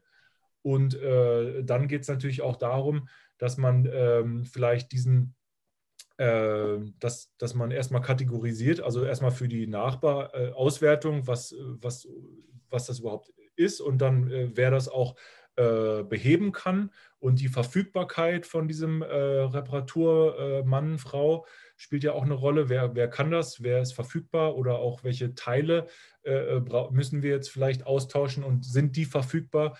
Und ähm, wenn das alles da ist, ähm, vielleicht auch mit Predictive zusammen, äh, dann kann man ja wahrscheinlich auch vielleicht sogar darüber nachdenken, dass man die Bestände der Teile äh, für die Reparatur äh, reduzieren kann oder so. Da gibt es auch nochmal Eins, Einsparungen, die man sich vorstellen kann. Da, da, kommen im Grunde diese, diese drei Bausteine, die ich vorhin gesagt habe, zum Tragen. Wir, wir brauchen, also im Störungsfall, wir brauchen eine sprechende Maschine. Mhm. Wir brauchen eine Maschine, weil Sie sagten, QR-Code wäre jetzt für mich eher so eine Übergangstechnologie. Okay, wir brauchen mhm. eine, eine, sprechende Maschine, die mhm. im Vorfeld schon sagt, ähm, äh, mir tut da was weh, mir tut an den Stellen weh, sodass ah, okay. in der Tat dort von vornherein schon gewisse Betriebsdaten melden, da stimmt langsam was nicht. Wir, wir mhm. verlassen einen gewissen Normbereich. Ja. Wir brauchen dazu, jetzt kommt der zweite Baustein, wir, wir brauchen das digitale Abbild der Maschine, die diese Daten einzuordnen weiß wir brauchen dann die, die Analytik, die Sie angesprochen haben, die das dann auch schon genau, vielleicht sogar schon im Vorfeld dann sagt, Moment mal, das, dieses Bild der, der abweichenden Daten kenne ich vielleicht aus anderen Fällen und daraus schließe ich, ähm, wahrscheinlich ist die, die Bauteil da irgendeine Störung. Und, jetzt kommt der dritte Baustein, wir brauchen die, die Variables äh, an den Mitarbeitern, dass diese Information, die eben dann in der digitalen Welt, diese Erkenntnis, die in der digitalen Welt gewachsen ist, das Bauteil ist da defekt, möglichst schnell dann auch den Mitarbeiter erreicht, wie auch mhm. immer, entweder mhm. auf seinem Tablet, auf seine Brille, wie auch immer, ähm, dass er dann genau auch weiß, was da los ist. Und dann ja. so, wachsen diese drei Bausteine mhm. wie so Puzzlestücke zusammen. Ja, sehr gut. Mhm. Und ergeben quasi das Bild der Smart Maintenance. Ja, der Unterschied äh, zu dem, was ich gesagt habe, äh, besteht, glaube ich, vor allen Dingen darin, dass, äh, äh dass das, was Sie gesagt haben, eben Machine to Machine ist, also praktisch sogar ohne den, äh, also was ich, das war jetzt so eine, so eine halbman, äh, äh halbautomatisierte genau. Lösung, wo man immer noch einen Menschen hat, der zum Beispiel den Schaden meldet ja. und sie sagen, äh, das kann man ja auch automatisieren. Ja, wunderbar. Und Aber letztendlich. Das, ist, um mal einzuhaken, ähm, ja. im Grunde waren, ist Ihr Ansatz sehr gut, weil was ich jetzt gemalt habe, ist so das, was wir als Vision sehen. Da, da wollen wir in diese Richtung hin. Ja. Wir müssen in der Tat aber auch gewisse Übergangstechnologien mhm. ausdenken, mhm. weil wir werden auch heute noch nicht alle alle Abweichungen, Wertabweichungen in den mhm. Betriebsdaten deuten können, ja. Äh, auch von der Maschinenseite. Es gibt mhm. immer ganz neue Phänomene und sei es, dass da in der Tat ähm, äh, irgendein ein, ein, ein, Unglück mit der Maschine passiert, was noch nie passiert ist. Da, mhm. da wird auch die, die schlauste KI versagen. Ja. Äh, insofern brauchen wir durchaus, müssen auch so gewisse Übergangstechnologien uns bedienen können, um mhm. eben auch solche Störungsfälle schneller bearbeiten zu können, als es in der Vergangenheit der Fall ist. Ja, ja, sehr gut. Und ähm, in der äh, Vision äh, würde wahrscheinlich die ähm, Instandhaltungs-, also die, die, die, durchzuführenden Arbeiten, äh, präventiv oder äh, korrektiv, äh, auch sogar automatisch durch Roboter oder so erfolgen. Ja, da habe ich, also da, ich weiß, vielleicht bin ich da auch einfach, ähm, da fehlt mir die Fantasie, ehrlich ja. gesagt. Also ich kann mir einfach schwer vorstellen, dass ähm, da wirklich zukünftig Roboter äh, die, die Reparatur vornehmen. Also der, der, der, Gedanke, dass ein Roboter dann die Maschine aufschraubt und ähm, äh, da ein, ein, ein, ein defektes Bauteil ersetzt und dann wieder zuschraubt, Wer, wer einmal in der Instandhaltung gearbeitet hat, weiß, wie, wie schwierig das ist. Und das fängt ja. schon damit an, dass eine, eine, Schraube nicht einfach so schnell mal aufgeht, sondern ja, die kann auch irgendwie ne, verklemmt sein und so weiter. Mhm. Und da muss man ein bisschen Werkzeug ansetzen. Mhm. Und ich glaube, da ist der Mensch einfach mit seiner Flexibilität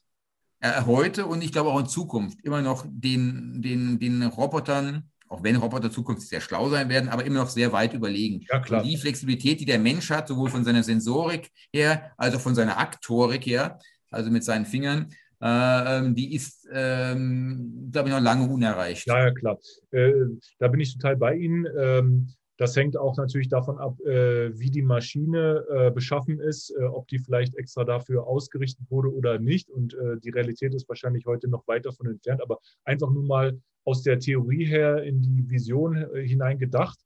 wenn eben alles automatisiert wird, äh, dann wäre es ja naheliegend, auch äh, alles letztendlich zu automatisieren, auch wenn wir da nicht hinkommen oder ja. aber da, da geht die Richtung auf jeden Fall theoretisch äh, hin. Ne? Mhm. Und äh, Robotik, äh, also grundsätzlich wäre das für mich schon denkbar, dass das irgendwann erreicht wird oder in manchen Anwendungen, äh, dass eben Instandhaltungsmaßnahmen, Reparaturarbeiten auch durch Roboter durchgeführt werden. Ja, ich glaube eher weniger durch, durch Roboter, als dass man vielleicht durchaus in gewissen Bereichen schon in der, ähm, in der Maschine, in dem Objekt selber vielleicht gewisse Möglichkeiten vorsieht, ähm, ja, ja. Wartungen, ja. automatische Schmierungen und so weiter äh, mit vorzusehen.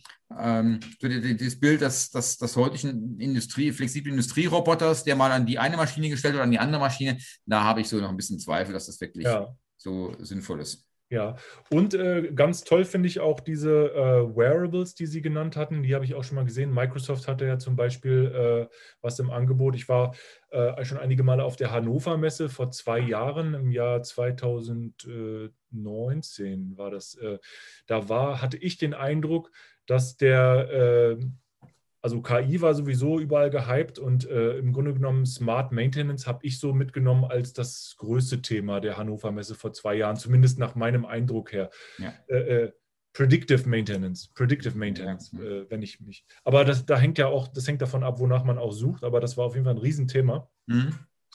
Ja. Äh, und, ja, Predictive Maintenance ist in der Tat ein, ein, ein sehr interessantes Thema. Ja. Wobei in der Tat, da ist auch so ein bisschen Hype dabei, ja. muss man auch sagen. Also ich ähm, also es gab mal schon in 2016 gab es mal, glaube ich, eine, eine, eine Broschüre so unter dem unter dem Label der Bundesregierung, die wirklich groß verkündet hatte, mit Predictive Maintenance wird es zukünftig keine Ausfälle mehr geben. Ähm, das ist dann das, das ist ein, ein Merkmal eines Hypes natürlich. Natürlich ja, ja. wird es auch immer noch Ausfälle, aber es ist schon, also Predictive Maintenance ist einfach die Vision, nicht nur jetzt ähm, den Schadverlauf zu erkennen und zu sagen, okay, ähm, das wird jetzt langsam kritisch, sondern wirklich im Grunde die, die Restbetriebsdauer vorhersagen zu können. Wie lange ja. kann ich die Maschine noch fahren, bis dann der Ausfall eintritt? Und, und ähm, ja. das ist sehr charmant und mhm. das ist für viele Anwendungen oder für manche Anwendungsfälle auch wirklich hochinteressant. Mhm. Für manche Anwendungsfälle aber auch nicht. Ne? Also man muss halt schon genau schauen, woher resultieren bisherige Ausfälle. Ja. Ist das wirklich ein, ein klassische, eine klassische Abnutzung, ein Verschleiß, der mhm. sich ankündigt, den mhm. ich dann auch messen kann? Mhm.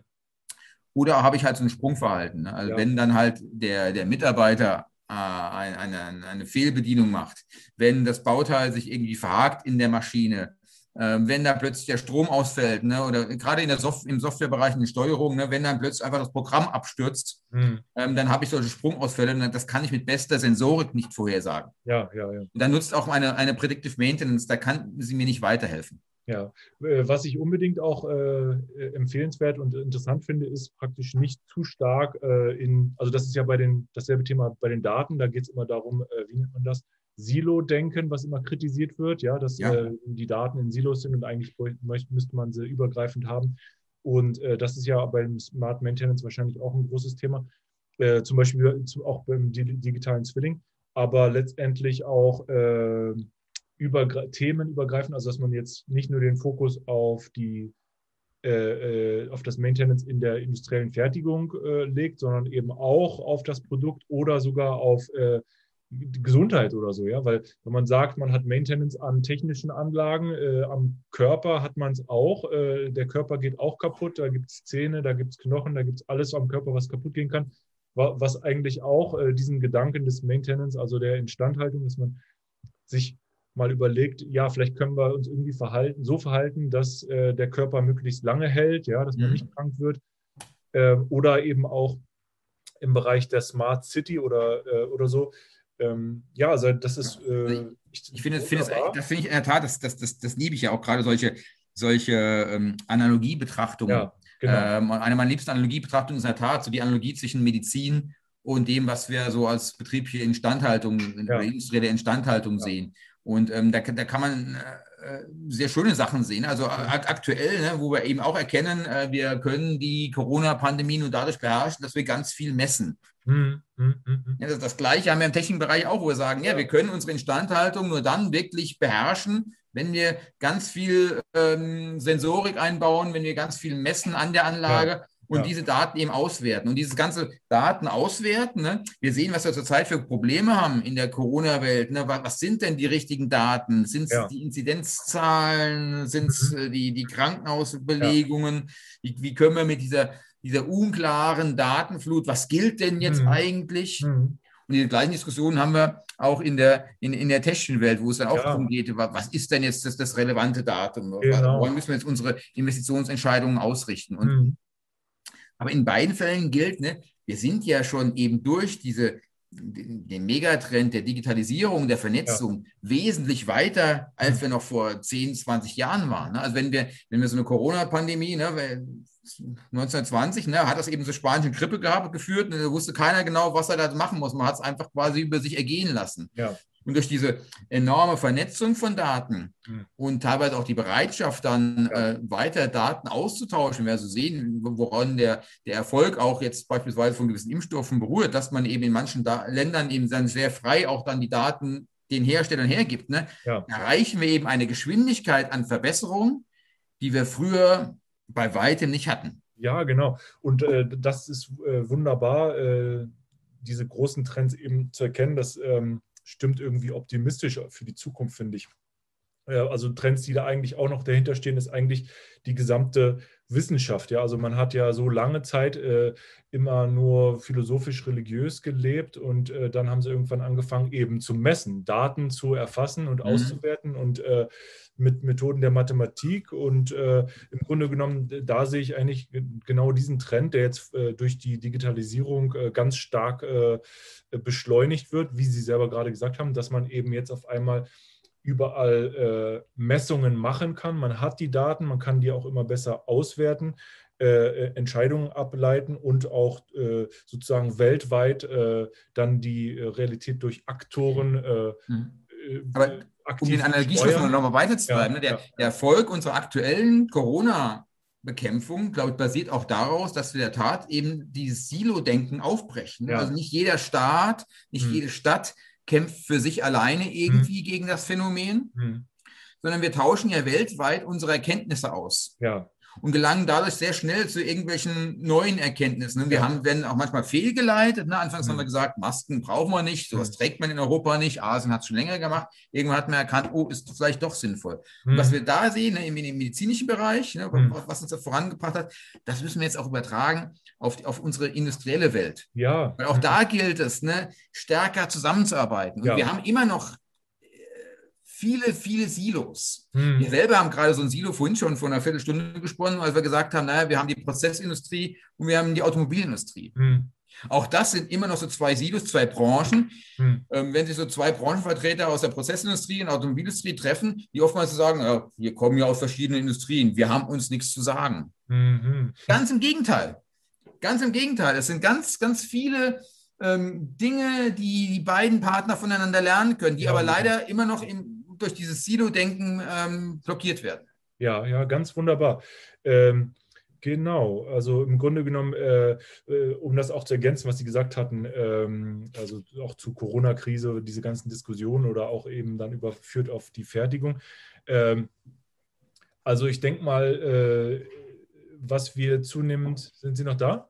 Ja. Ja, äh, also was wichtig ist, ist ähm, die Fähigkeit, ähm, also diese, diese neuen technologischen Möglichkeiten, die wir haben, auch äh, insoweit anzuwenden, dass wir eben überhaupt uns mal das als Ziel setzen, nicht nur Teile rauszuhauen und äh, dann müssen wir ab und zu mal äh, reparieren. Also diese Feuerwehrstrategie, äh, äh weg davon zu kommen, hin zu ähm, schon den Anspruch zu haben, äh, möglichst vorausschauend zu arbeiten, also predictive, dass man sich diese Datenbasis schafft und das zieht sich im Grunde genommen wahrscheinlich durch alle Welten durch. Äh, das ist jetzt möglich, aber nicht einfach. Und äh, wir haben diese Silo-Realität, dass an vielen Stellen gibt es schon ein bisschen Daten, aber äh, um Wissen rauszuziehen, müssten die einfach eigentlich, eigentlich verbunden werden. Und erstmal das Verbinden ist nicht einfach, aber die Datenqualität passt auch häufig nicht.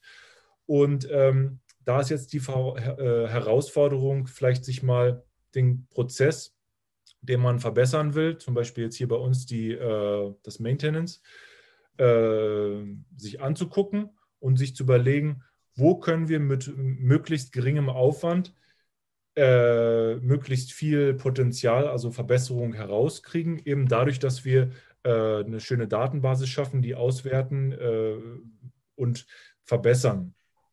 Ja, und also ich finde, das sind schön, schöne Gedanken. Ähm, mhm. aber wo liegen jetzt die Potenziale? Ähm, äh, wo sehen Sie ähm, Quick Wins, also große Potenziale ja. bei Unternehmen, wo Sie sagen, einfach mal empfehlen können?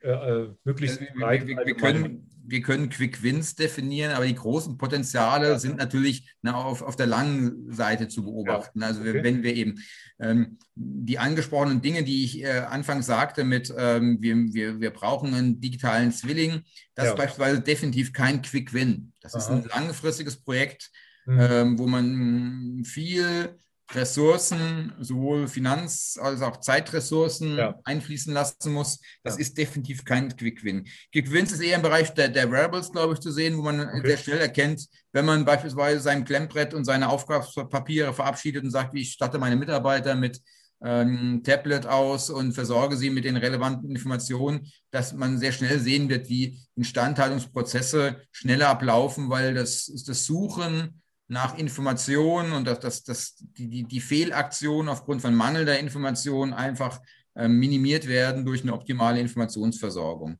Aber das, auch Smart Maintenance ist nochmal ist ein, ein, eine Vision. Mhm. Und es ist kein, kein Projekt, was sich mal schnell umsetzen lässt. Insofern, ja. ich weiß auch, natürlich ist es, ist es schön, wenn man Quick Wins aufzeigen kann. Aber man braucht eine gewisse Überzeugung dafür, auch diesen längeren Weg zu gehen und es eben nicht ja. nur als Projekt zu verstehen und die nächste, ich investiere jetzt mal zwei Jahre in Smart Maintenance und dann muss es laufen. Ja. Ähm, ja, ist, ist nicht die Idee. Ja, aber bleiben wir erstmal bei der äh, Vision und fokussieren uns, äh, würde ich vorschlagen, auf diese Prozessindustrie, einfach um äh, ein möglichst großes Nutzenpotenzial aufzuzeigen. Ja. Und dann können mhm. wir im zweiten Schritt ruhig nochmal auf die Mittelständler äh, gehen, äh, an die mhm. Sie sich vielleicht auch äh, richten oder können Sie mir, mich auch korrigieren. Aber einfach erstmal von der Vision ausgegangen. Wo sehen Sie da auch die Wearables als den größten Bringer? Ähm? Ich glaube, Wearables sind definitiv im Sinne dieser Kategorisierung Quick Wins äh, eine dieser, dieser potenziellen Quick Wins. Okay. Ähm, die, die Informationsversorgung der Mitarbeiter äh, mhm. ist äh, definitiv ein Schwachpunkt in vielen, vielen Unternehmen. Okay. Äh, das hat mir schon damals im Rahmen von Wissensmanagement und so weiter in den Nullerjahren versucht äh, zu beheben. Mhm. Ähm, wir haben jetzt da eben neue Chancen und da habe ich eben auch die Chance, dann damit äh, gewisse motivatorische Effekte zu erzielen. Also wenn ein mhm. Mitarbeiter plötzlich so ein Tablet bekommt äh, oder ein, ein Smartphone, ne, dann und das eben da mit einem schicken Apps, mit schicken Apps dann plötzlich die Maschine da reparieren kann, ist es einfach schicker mhm. als, als das Classic Lamprad. Also meine, Stier, meine Studenten beispielsweise, ähm, regelmäßig äh, sagen die sich manchmal, mein Gott, was wir da in der Firma für Technologie einsetzen mhm. und so weiter. Und ähm, ich habe da, darf da noch nicht mal WhatsApp benutzen mhm. in, der, in der Produktion. Mhm. Ähm, die, die, die stöhnen halt, weil sie teilweise Technologien aus ihrem Privatleben kennen, die sie im Berufsleben nicht einsetzen dürfen oder nicht können. Und das ist definitiv ein Punkt, wo man sagt, da, da erziele ich sehr schnell einen, einen, einen, einen guten, einen, einen positiven Effekt fürs Unternehmen. Okay, noch was, äh, was wäre das zweite? Äh, naja, am, am Ende ist es in der Tat auch das, das Thema ähm, der, der, der Sensorik an den Maschinen. Mhm. Also wenn ich eben die, die quasi die sprechende Maschine habe, die mir ja. ähm, Fehlsituationen frühzeitig aufzeigt oder mehr Informationen ausgibt als nur die Information, ich kann nicht mehr, ähm, dann hat das natürlich auch für, für den Instandhaltungsprozess ähm, große Vorteile. Wir, wir kennen es eben ja, wir kennen es ja vom eigenen Auto. Ne? Früher sind unsere Autos einfach irgendwo liegen geblieben und da muss man selber irgendwie nachschauen, wobei man konnte noch nachschauen, man hat noch vielleicht was gesehen in der Motorhaube. Heute habe ich eben die Möglichkeit, dass mir zumindest dann äh, im Display irgendwie erscheint, dass da irgendwas äh, vielleicht nicht ganz so gut ist und ich vielleicht die nächste Werkstatt aufsuche. Auch das ist ja ein Effekt, der ähm, sehr schnell Nutzen bringt für die ja. Anwender. Okay. Äh, und vielleicht noch einen dritten äh, ein drittes Thema, Wearables hatten wir, dann die sprechenden Maschinen und äh, also das sind jetzt so technische Maßnahmen, die viel bringen. Ne? Was wäre noch die dritte? denkt man, der, der, die, diese Vision, ich sage auch mal bewusst Vision des digitalen Zwillings, ist auch gekennzeichnet von so gewissen Grautönen. Also ich mhm. kann eben, ich muss in diese Richtung mich bewegen und wir haben beispielsweise eine Initiative jetzt in der Normung gestartet, die nennt sich äh, Lebenslaufakte für technische Anlagen mhm. und äh, speziell auch digitale Lebenslaufakten. Und wir sagen, wir wollen im Grunde zu Maschinen, zu Anlagen ein, ein digitales äh, Dokument haben, mhm. das so die wesentlichen Dinge enthält über den Lebenszyklus. Nicht mhm. unbedingt, dass jetzt alle Betriebsdaten, alle Sensordaten der Maschine da abgespeichert werden, aber ne, wann ist da mal was erfolgt? Mhm. Ähm, wir kennen es aus dem, oh, jetzt wieder der, die Analogie zum Privatleben, ne, mhm. wenn Sie einen Gebrauchtwagen kaufen, wollen wir auch ganz gerne wissen, was hat er denn für Wartungen gehabt? Und dann habe ich ja. da manchmal noch dieses, dieses Papierdokument, wo ich dann mhm. auch nicht genau weiß, na, den Stempel hätte ich mir aber auch selber malen können. Ja, ist ja. das wirklich alles so gepflegt worden? Dann bin ich auch dankbar, wenn ich dann digitale Unterstützung habe, die mir sagen, ja, da, ist, da sind alle Wartungen durchgeführt worden. Mhm. Und sowas mhm. wollen wir im Grunde auch für, für industrielle Anlagen und Maschinen haben, dass, ne, wenn solche Maschinen beispielsweise dann von einem Betreiber zum anderen mal irgendwie weiter verkauft werden, auch innerhalb mhm. des Konzerns, dass man eben das auch nachvollziehen kann, was hat diese Maschine denn alles so bislang erlebt. Ja, es ist innerhalb von, von einzelnen Unternehmen oftmals auch dadurch geregelt, dass es halt da in dem jeweiligen ERP-System vielleicht in gewisser Weise dokumentiert ist, aber da find, trifft man auch sehr schnell auf englische Grenzen und dann werden eben Objekte dann doch in einen anderen Geschäftsbereich verschoben und die können dann nicht mehr erkennen, was da war und wissen eben nicht mehr genau, was da alles diese Maschine bislang geleistet hat. Ja, das ist so beispielsweise auch ein Punkt, wo wir denken, wenn wir solche digitalen Lebenslaufakten haben, erzielen wir einen, einen, positiven Effekt auch für, das, für die Instandhaltung dieser Objekte. Ja, ähm, wo sehen Sie den äh, Nutzen, den Hauptnutzen von den Wearables? Ist das, also ich würde jetzt zum Beispiel sagen, okay, da ist ein Instandhalter, der setzt sich so eine ja, Brille auf und kriegt dann eine Anleitung, was er machen muss oder, oder woran Ja, das ist die, die optimale Informationsversorgung der Mitarbeiter. Ja, okay. Also es, geht ja darum, dass der, der, der Mitarbeiter vor Ort, der hat ähm, als Eingangspunkt ne, auch jetzt schon irgendwelche Informationen, aber halt in Form von Auftragspapieren oder mhm. ein dickes Handbuch ja. oder er hat seinen Kollegen an der Seite oder er hat vielleicht den Kollegen irgendwie im ersten Stock, den er anrufen könnte. Mhm. Und wir verknüpfen eben diese Informationen in digitaler Form automatisch an ihn und er kann sie eben entweder in einem Handheld komprimiert ablesen hm. oder in der Brille kriegt er die relevanten Informationen eingeblendet, hm. dass er eben sehr schnell diese Daten in Wissen umwandeln kann und dann in handlungsleitendes Wissen hm. auch umleiten kann. Dass er also dann genau weiß, ach, es ist diese Schraube. Ja, interessant. Das ist jene Schraube. Und wenn wir uns anschauen, wie in natürlich in Handbüchern beschrieben wird, mühsam, was da wie, wo aufgeschraubt werden soll, ist es, ist es sehr viel anschaulicher, wenn ich mhm. das in der Tat in, im Sinne einer Augmented Reality in das reale Bild einblenden kann, was da zu tun da ist. Da kann man sich ja viel überlegen, auch vielleicht, dass noch, äh, dass er andere Experten äh, befragen kann oder hinzuziehen kann oder so oder den, den, ja, das ist sehr gut. Oder vielleicht Teile bestellen kann oder so.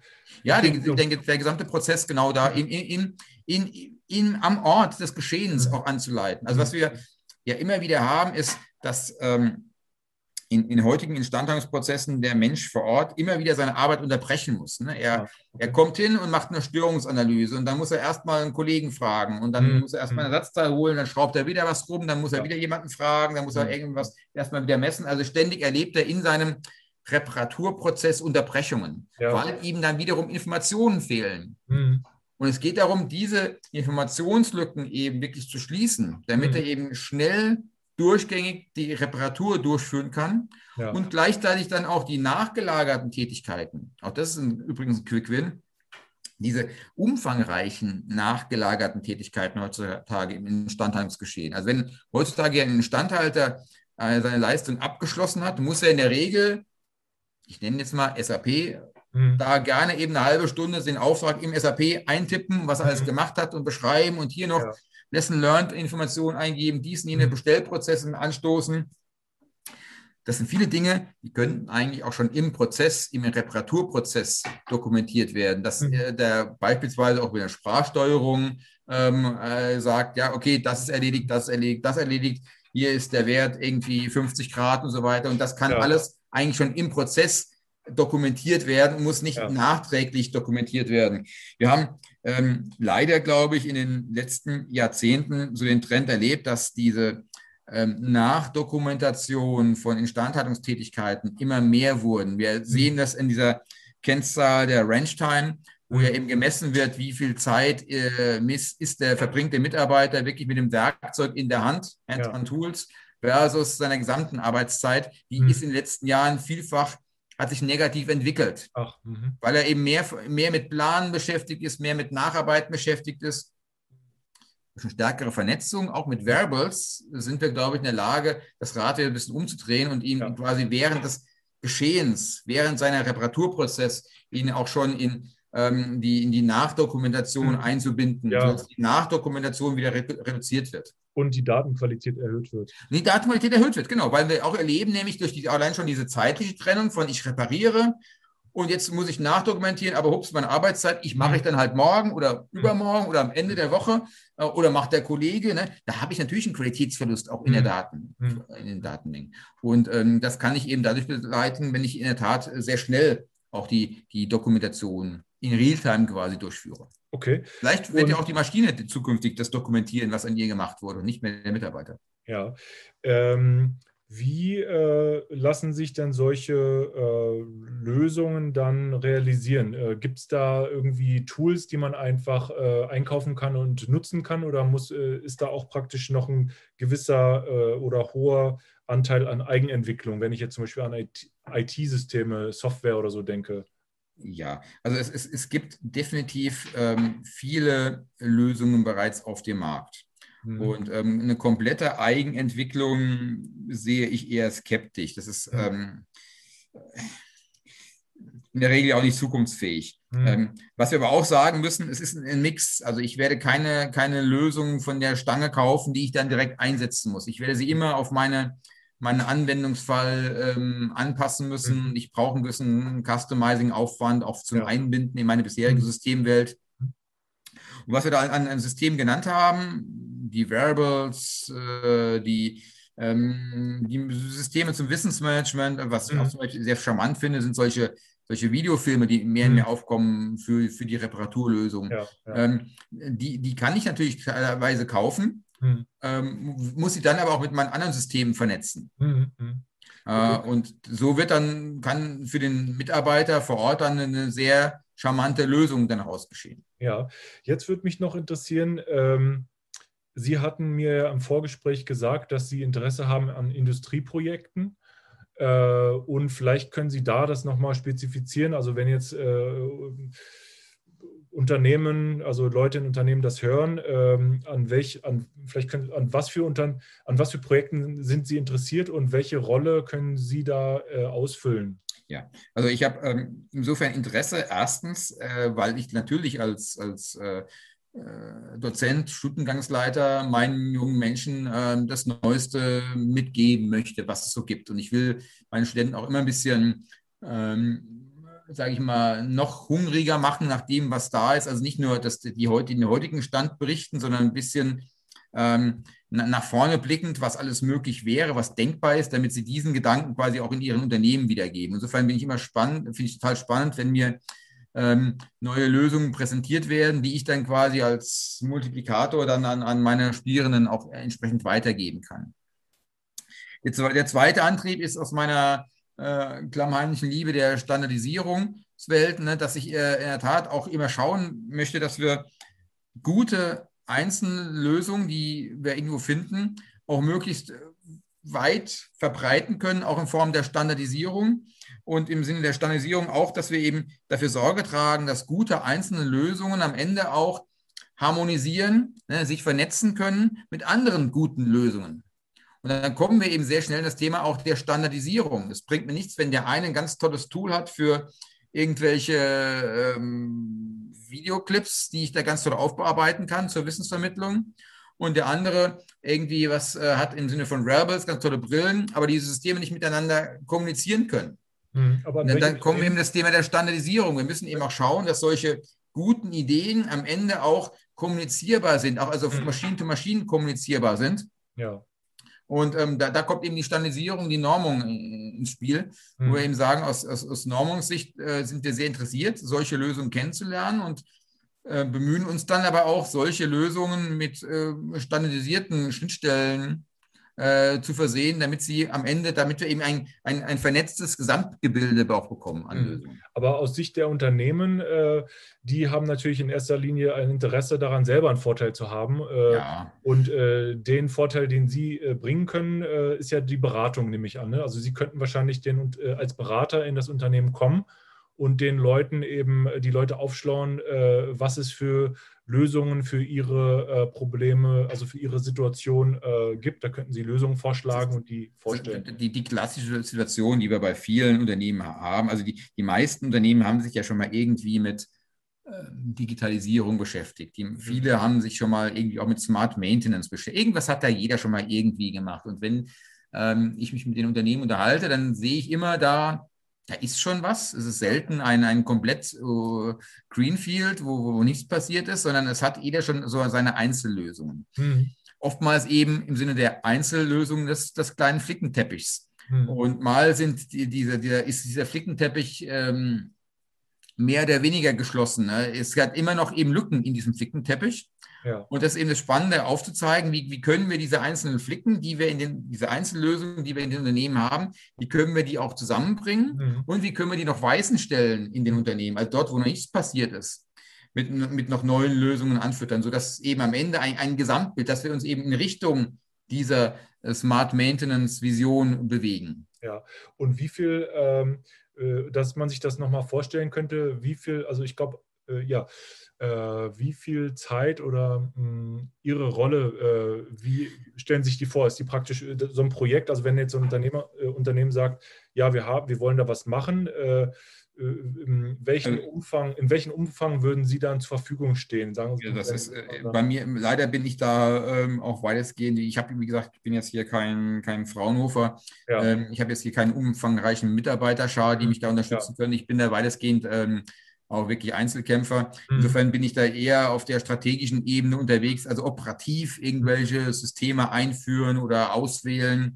Ähm, mache ich nicht. Mhm. Dafür gibt es auch viele andere Berater. Ich, wenn ich berate, versuche ich das eher so auf der strategischen Sicht im Sinne von, wie sieht Ihre Roadmap aus? Ja. Ähm, wie, wie, können wir ähm, vielleicht auch die, die richtigen Strategien wählen mhm. für die nächsten Jahre, damit sich Ihr Unternehmen da besser entwickelt? Das ist ja das, was ähm, ich auch einfach von meinen zeitlichen Ressourcen leisten kann, ja, ja. um eben da die, die, die, die, die Richtung vorzugehen. Weniger den, den Weg mit denen gemeinsam zu gehen, als eher ähm, zu, zu, schauen, wo stehen die eigentlich und wohin geht, sollte die Reise gehen. Konzepterstellung und vielleicht auch ab und zu mal äh, sich angucken, wie, die, äh, wie das Projekt vorankommt. So ist es. Also im Grunde dieses, dieses, dieses, diese, diese Orientierung, wo stehen wir denn, ist ja nicht, nicht nur ein einmaliger Akt, sondern äh, wie man auch bei Wanderungen regelmäßig da mal in seine Wanderkarte reinschaut, wo, wo sind wir denn jetzt hingewandert. Ja. Das sollte auch ein Unternehmen regelmäßig mal schauen, ähm, wir hatten uns mal was vorgenommen, äh,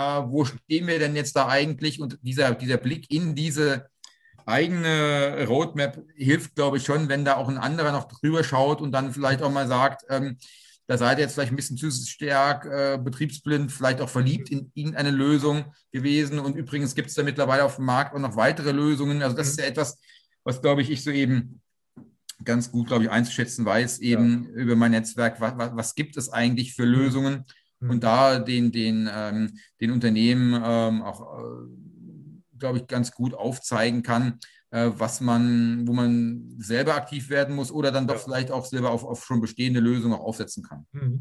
Äh, vielleicht sind da auch Zusammenarbeiten möglich, zum Beispiel mit mir oder mit anderen Freiberuflern, die dann eben den operativen Teil der Beratung so äh, äh, übernehmen. Äh, da könnte man ja auch, da könnten vielleicht andere Freiberufler auch noch auf Sie zukommen oder wir könnten auch später nochmal darüber. Ich bin reden. da ganz offen. Also das Schöne für mich ist, ich bin da in einer ich soll jetzt nicht arrogant rüberkommen, aber ich bin einfach in einer sehr komfortablen Situation, dass ich als Professor einen gewissen finanziellen Grundstock habe. Ähm, ich muss keine Beratung machen, mir macht Beratung Spaß. Ähm, habe aber auch da über mein Netzwerk, dann bin ich sehr offen und äh, stehe für alle Kooperationen immer zur Verfügung, aber immer mit dem Aspekt eben, dass meine eigenen zeitlichen Ressourcen da leider dann auch doch eben manchmal begrenzt sind. Begrenzt sind. Professor Brumby, vielen Dank für das Gespräch. Ja, vielen Dank. Ich danke ebenfalls.